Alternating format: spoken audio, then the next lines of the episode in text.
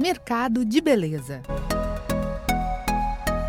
A pandemia afastou grande parte da clientela de salões de beleza e clínicas de estética e trouxe grandes prejuízos para empreendedores do setor.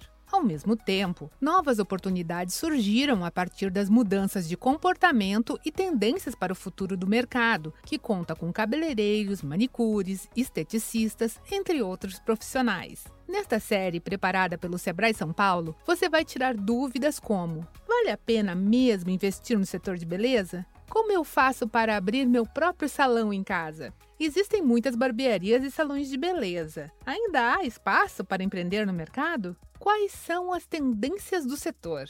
Segundo especialistas, neste momento de pandemia, é importante oferecer, sobretudo, protocolos de segurança e higiene, atendimentos com respeito ao distanciamento social, buscar parcerias que possam fortalecer o negócio, optar pela segmentação de mercado e apostar nas mídias sociais como forma de impulsionar a imagem da empresa.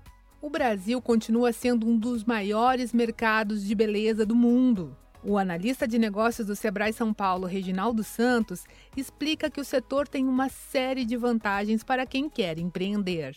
E um grande benefício de investir é a facilidade de entrada no mercado. Com treinamentos aí, capacitações básicas, qualquer pessoa aí pode se inserir até como uma opção de, de rendimento. A gente percebe muito isso, empreendedorismo por necessidade. Muitas pessoas adentram e obtêm muitos resultados nesse segmento.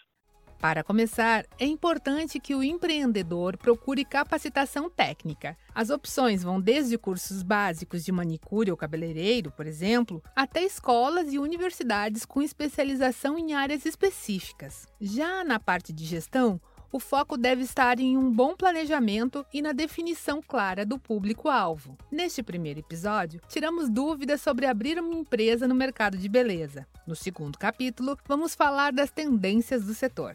Para ouvir todos os programas, acompanhe o Sebrae São Paulo nas redes sociais. Esta série tem produção, entrevistas e edição de Pedro Pereira e locução de Tatiana Pidutra, da Padrinho Conteúdo. Até a próxima!